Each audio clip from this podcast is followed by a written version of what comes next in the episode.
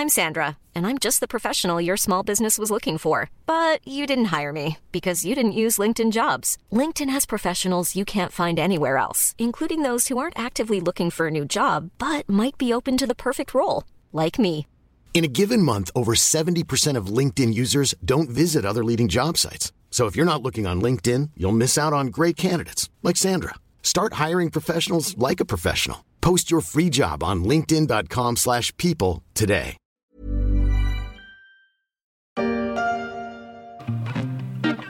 La peine de pleurer. La fête est terminée, c'est vrai. C'est la fin de l'été. Même si on baigne toujours dans les codes du mois d'août, avec des agendas plus élastiques et le temps qui s'étire encore un peu, comme un chat au soleil, il faut l'admettre, la rentrée pointe à l'horizon bleuté. Pour la dernière série de la saison, on fait un dernier voyage à travers le globe et jusque dans les salles de classe.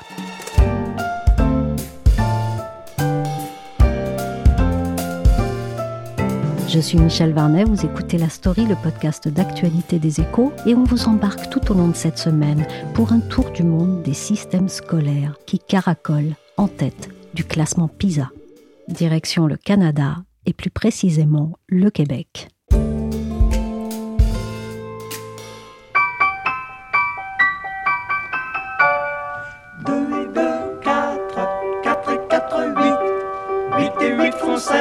Qui dit rentrée dit école, sujet majeur de tout parent et casse-tête des États modernes qui jonglent entre les budgets, les réformes et la compétition internationale. Car oui, au niveau des pays aussi, on classe les bons et les mauvais élèves. Ça s'appelle le PISA, P-I-S-A. Quatre lettres pour Programme international pour le suivi des acquis des élèves. Dans ces colonnes, la France se balade suivant les matières entre la 24e et la 26e place. Mais le Canada et surtout le Québec font beaucoup, beaucoup mieux. Oui, alors effectivement, les élèves canadiens sont euh, sixièmes au classement PISA 2018, donc c'est les dernières données dont on dispose sur ce classement PISA. Pauline Jacot est journaliste aux échos. Elle est partie en reportage sur la piste de l'excellence canadienne. C'est un classement qui compare le niveau des élèves de 15 ans dans 79 pays tous les trois ans. Donc il y a 600 000 élèves qui sont testés partout dans le monde, en lecture, en mathématiques et en sciences c'est un classement qui évalue en fait les savoir-faire et les savoir-être, donc comment les élèves en fait utilisent des connaissances acquises dans la vie quotidienne. C'est le principe de ce classement. Et dans cet exercice, eh ben c'est là où le, Canada excelle. En fait, c'est le deuxième pays occidental derrière l'Estonie, euh, les premières places étant occupées par les pays asiatiques. Donc c'est un système qui marche très très bien.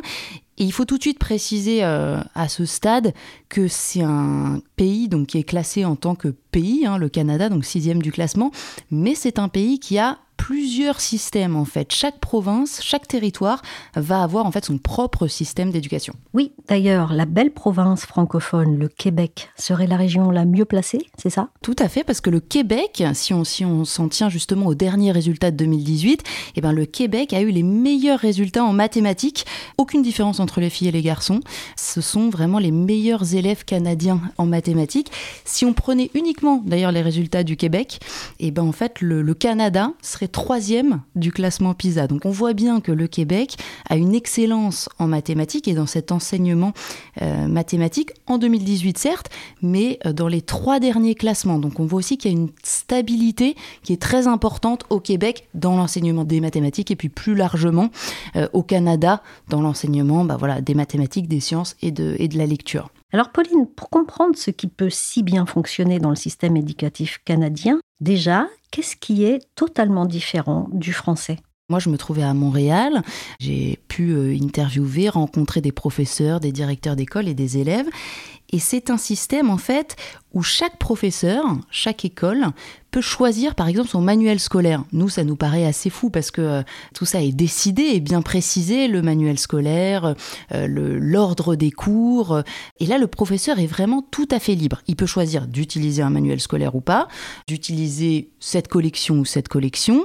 Il peut aussi choisir d'utiliser ses propres supports pédagogiques. Il y a énormément de ressources qui existent au Québec pour le professeur sur les sites du ministère, euh, sur les sites des conseils scolaires. C'est cet euh, intermédiaire entre le ministère de l'Éducation, propre à chaque province encore une fois, et les établissements scolaires. Et le professeur peut piocher des supports, des vidéos, des textes, etc. pour l'aider dans ses cours, dans son enseignement. Il n'y a pas du tout cette culture de contrôle en fait de l'enseignant au, Québec et plus largement au Canada. C'est une philosophie qui est très partagée. Il ne va pas y avoir d'inspecteur, par exemple. Il n'y a pas euh, euh, au cours de la carrière d'un professeur cet inspecteur qui vient valider ou non la manière d'apprendre. On fait le pari en fait de faire confiance au professeur et que en fait cette intelligence collective euh, du corps professoral, parce qu'il y a énormément de synergie, énormément de discussions, énormément d'échanges entre les professeurs, et ben on fait le pari que cette synergie-là va porter tout le système, tous les enseignants vers le haut. Pauline, est-ce juste une question de moyens? Est-ce que le Canada met simplement plus d'argent pour l'éducation? On ne peut pas tout réduire, effectivement. Euh, on ne peut pas réduire, en tout cas, la réussite du Canada, la réussite scolaire à une question de budget. Mais vous avez raison, l'argent mis sur la table est important. Et on va le voir, en fait, il est réparti intelligemment. En tout cas, il est réparti avec des, règles qui sont que les lycées, enfin les établissements secondaires, ce qui pour nous sont les, sont les lycées à peu près, euh, les lycées qui en ont le plus besoin, qui sont les plus défavorisés dans un bassin, disons, défavorisé, vont avoir plus de moyens. Donc par exemple, dans une école où j'étais, qui était dans un, quartier très défavorisé, le, euh, ils sont répartis en gros de 1 à 10, et eh ben, il était à l'indice 10, donc le maximum. Un élève avait par exemple trois fois plus de budget que la moyenne du Québec. Donc on voit vraiment qu'il y a un investissement, quelque chose qui est fait pour aider ces élèves en difficulté, euh, qui en ont besoin pour essayer justement de porter tout le monde vers la réussite. C'est un peu cette philosophie-là qui prime, c'est de mettre tout le monde sur un pied d'égalité et d'essayer de corriger justement ces inégalités sociales. La formation des enseignants est-elle différente et joue-t-elle un rôle important dans la souplesse du système et dans son excellence? Alors, elle explique complètement cette souplesse et cette adaptation, en tout cas la réussite. Moi, c'est des choses qu'on m'a beaucoup mises en avant, c'est la formation des, enseignants. Alors, il y a quatre années de formation obligatoire, mais surtout, ce qui est très différent, c'est la formation tout au long de la carrière d'un enseignant. C'est quelque chose qui va être extrêmement valorisé. Un enseignant au Québec, il faut qu'il ait à peu près une dizaine de compétences, parmi lesquelles euh, communiquer clairement correctement, adapter ses interventions aux besoins caractéristiques de chaque élève, donc vous voyez encore une fois la flexibilité et, être au plus près de l'élève, euh, coopérer avec l'équipe pédagogique, coopération très important, on retrouve cette notion aussi. Et pour ça, il va y avoir des formations proposées aux enseignants euh, qui vont être ciblées suivant leurs besoins. Donc chaque enseignant va pouvoir faire des demandes, on va lui libérer du temps le décharger d'une classe, le décharger de certaines heures pour pouvoir suivre ces formations.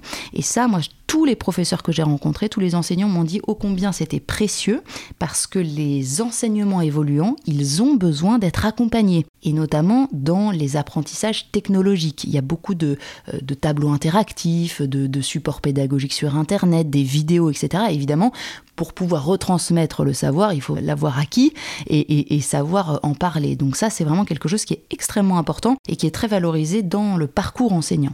Sur la première ligne, on va écrire son nom et son prénom. Capito Allez. Je leur ai dit, c'est pas ma maison, c'est votre école, vous venez quand vous voulez. Ils viennent, ils s'amusent, ils jouent. C'est l'école, c'est la mairie, c'est la maison du peuple. Y a-t-il à l'école des profils qui participent à l'éducation en plus des enseignants? Alors il y a une équipe pédagogique qui est très importante. Il y a certes les professeurs, mais il y a des orthophonistes, ce qu'ils appellent des orthopédagogues, euh, il y a des psychologues, euh, il y a des éducateurs, et aussi les directeurs ou les directrices d'établissement peuvent faire appel à du personnel non enseignant, du personnel qui ne fait pas partie de l'école. Ça peut être par exemple des associations sur euh, une matière qu'ils sont en train d'étudier. Ça peut être des associations aussi de, de soutien scolaire, d'aide aux professeurs. Ça, c'est quelque chose qui, pareil, qu'on m'a beaucoup dit. C'est des professeurs qui ont du mal avec une classe, par exemple. Et eh ben, ils vont pouvoir faire appel à une association, plusieurs d'ailleurs, qui existent au Canada. Et ces personnes vont pouvoir entrer dans la classe, s'asseoir à côté des élèves regarder comment le professeur interagit avec les élèves, quels sont les problèmes, puis ensuite faire des retours un petit peu aux enseignants et, les aider en fait, les aider dans l'apprentissage, le, tenir un peu sa classe donc c'est c'est vraiment très très très euh, déployé euh, au Québec, ce, ce type de, de support pédagogique en fait, qui va être euh, très partagé dans les établissements. Et ça, les directeurs et les directrices d'établissements ont un budget pour ça. Donc euh, c'est eux qui décident. Ça peut être aussi des euh, éducateurs, des médiateurs, mais euh, sur des thématiques, par exemple, sur l'apprentissage de la citoyenneté, eh ben, il va y avoir des, des personnes qui rentrent à l'école. L'école fait vraiment partie de la communauté. C'est pas du tout un centre fermé où professeurs et élèves cohabitent. Pas du tout. C'est intégré à la vie quotidienne des habitants, notamment. Monsieur, monsieur, pourquoi vous passez pas à apostrophe Euh, Est-ce que Astérix a existé Euh, oui. Bien sûr, euh, non. Est-ce qu'ils sont venus les Grecs Monsieur, c'est quoi les droits de l'homme C'est quand on est... Monsieur, monsieur, pourquoi on doit manger des yaourts fruités Monsieur, monsieur, c'est vrai qu'avant c'était mieux. Monsieur, monsieur, c'est quoi un complexe Mieux si on n'allait plus à l'école. Alors on va se rapprocher des manuels et des cahiers. Pauline, qu'est-ce qui dans les méthodes d'apprentissage peut expliquer les bons résultats? Il y a vraiment deux choses qui sont très importantes et que les professeurs, les directeurs, les directrices d'établissement, euh, les professionnels, les, les professeurs d'université ont mis en avant. C'est la concrétisation des apprentissages et le fait de mélanger des matières, c'est-à-dire de faire des projets qui euh, intègrent les maths, le français, l'éducation physique. Je vous donne deux exemples pour comprendre. Un élève m'a parlé par exemple d'un appareil photo. C'est un projet qu'il a dû faire euh, dans ses années du secondaire sur deux ans construire un appareil photo. Il a commencé par la pratique, il se pose la question, mais alors comment je vais faire, comment je vais pouvoir recréer l'optique, etc.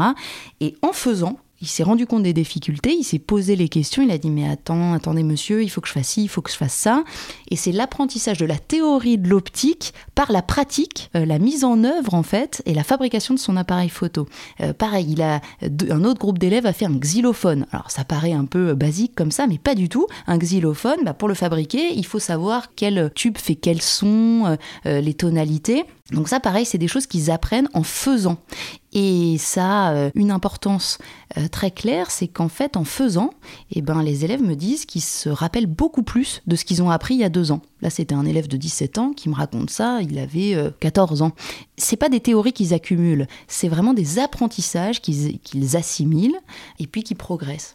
Sur le côté faire des projets qui rassemblent plusieurs matières, il y avait un projet très concret euh, également, c'était ils devaient euh, mettre en œuvre un budget d'une alimentation saine. Combien on doit dépenser dans la vie, dans une vie d'adulte, pour manger sainement? Et alors, ils ont dû aller euh, par petits groupes dans une épicerie, faire des relevés de prix, des relevés de calories, euh, puis ensuite établir ce budget, donc ça c'est les mathématiques, comprendre quel aliment, euh, les conséquences de tel aliment sur leur corps, bah, ça c'était l'éducation physique, le professeur d'éducation physique expliquait, et puis ensuite débattre, mais oui, mais est-ce que c'est possible, mais si on a des moyens limités, comment ça se passe? Ben, Ça c'était en cours de français. Et cette assimilation des matières, le fait de mélanger plusieurs matières, c'est quelque chose de très important au Québec, et les professeurs travaillent beaucoup ensemble là-dessus, et ont à cœur de développer de plus en plus ce genre de projet. Et cette coopération entre professeurs, les élèves le ressentent et m'ont dit en tout cas que c'était vraiment quelque chose qu'ils appréciaient beaucoup parce qu'ils voyaient qu'en fait tout était cohérent. Et certains élèves me disaient même, bah moi j'en parle avec mes parents, mais il se trouve qu'il y a des années et des années c'était euh, comme ça, euh, on s'asseyait, on écoutait. Maintenant plus du tout, c'est vraiment euh, horizontal en fait. Plusieurs enseignants, plusieurs élèves qui vont travailler ensemble sur un projet. Alors vous écrivez aussi qu'il y a au Canada cette particularité de l'apprentissage par résolution de problèmes, c'est-à-dire Oui, alors ça c'est quelque chose aussi pareil euh, qui a été très très mis en avant, euh, alors surtout par les chercheurs à l'université. Euh, la résolution de problèmes, nous ça nous paraît un peu, bah oui on sait ce que c'est, on a un problème, on résout un problème. Alors pas du tout. C'est cette approche de mettre en face de l'élève un problème très complexe.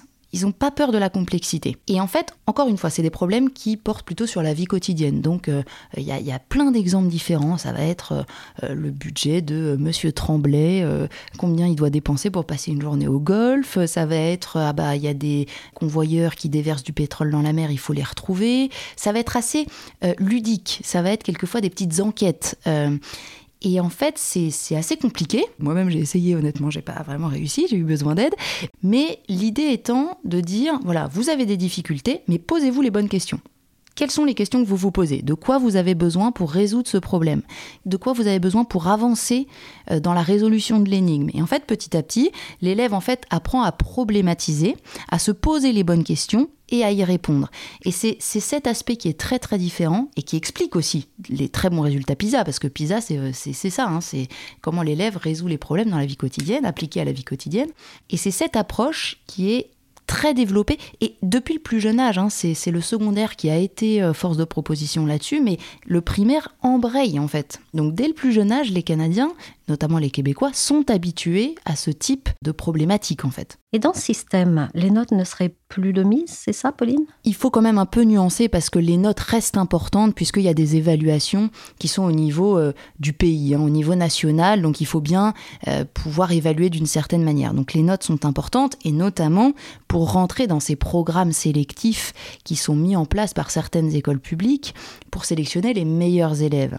Et ça c'est important et on m'a même dit que ces notes-là, euh, euh, ces examens, en fait, se rapprochaient de nous, de nos concours de grandes écoles et qu'il y avait une grosse pression qui était mise là-dessus. Donc ça, c'est une partie du système qui est très critiquée, mais qui explique aussi euh, une certaine excellence hein, au Canada. Ça, faut pas, faut pas mettre ça de côté.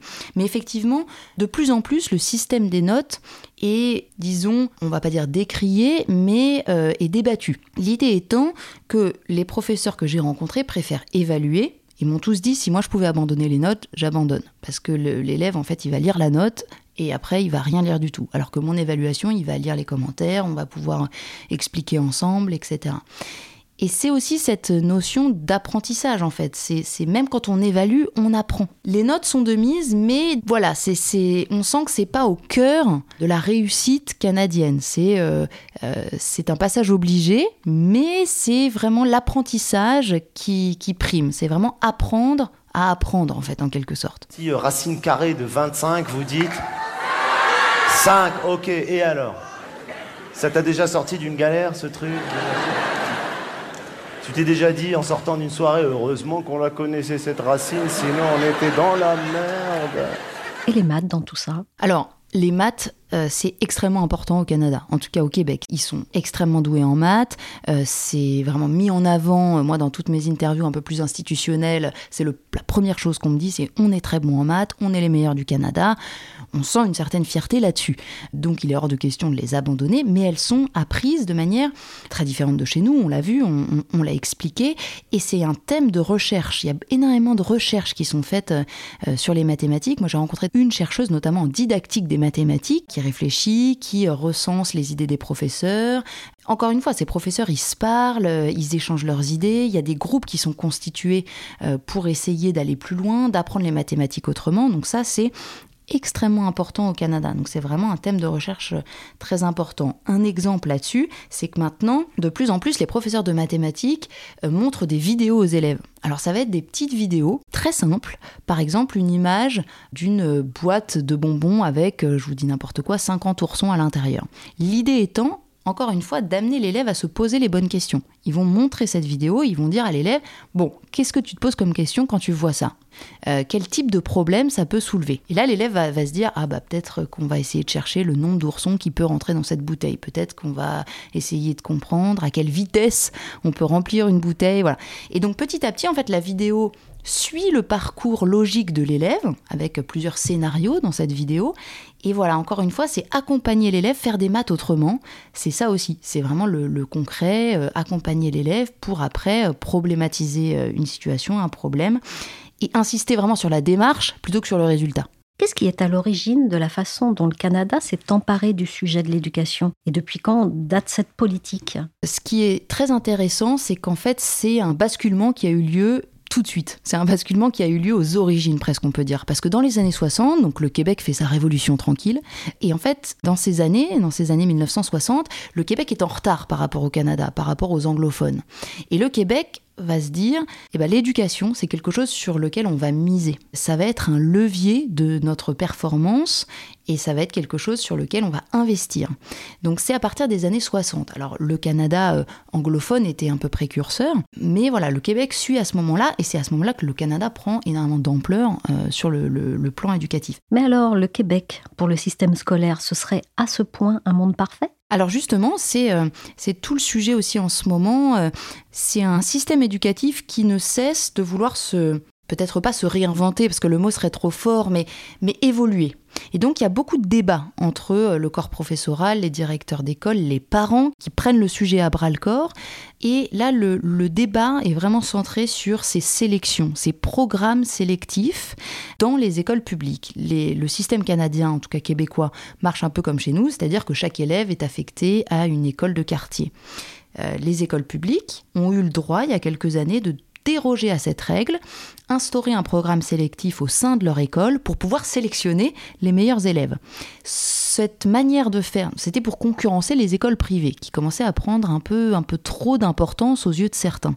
Le problème, c'est qu'en fait, ce, ce système d'école publique sélective, si on peut appeler ça comme ça, prend de plus en plus d'importance. La pression sur les élèves du primaire est de plus en plus importante encore une fois, pour certaines associations de parents d'élèves, certains professeurs qui voudraient changer les choses. Donc il y a même des propositions en ce moment d'abolir complètement le privé, en tout cas de, de ne plus du tout les subventionner euh, pour rétablir une certaine égalité. Donc le revers de la médaille, là en ce moment du système canadien, c'est qu'à force de vouloir être trop près des élèves, en fait on crée trop de différenciation et donc on crée finalement euh, bah, des inégalités, ce qui était le contraire de euh, la philosophie euh, du début et qui a été aussi le terreau de la réussite du système canadien. Merci à Pauline Jacot pour ce voyage dans les classes et les écoles du Québec. Demain, on met le cap sur une autre destination pour comprendre les secrets des bons élèves. La story s'est terminée pour aujourd'hui. Cette émission a été réalisée par Nicolas Jean. Vous pouvez nous retrouver sur toutes les plateformes de téléchargement et de streaming de podcasts, comme Apple Podcast, Podcast Addict, Castbox ou encore Deezer, Spotify et Amazon Music.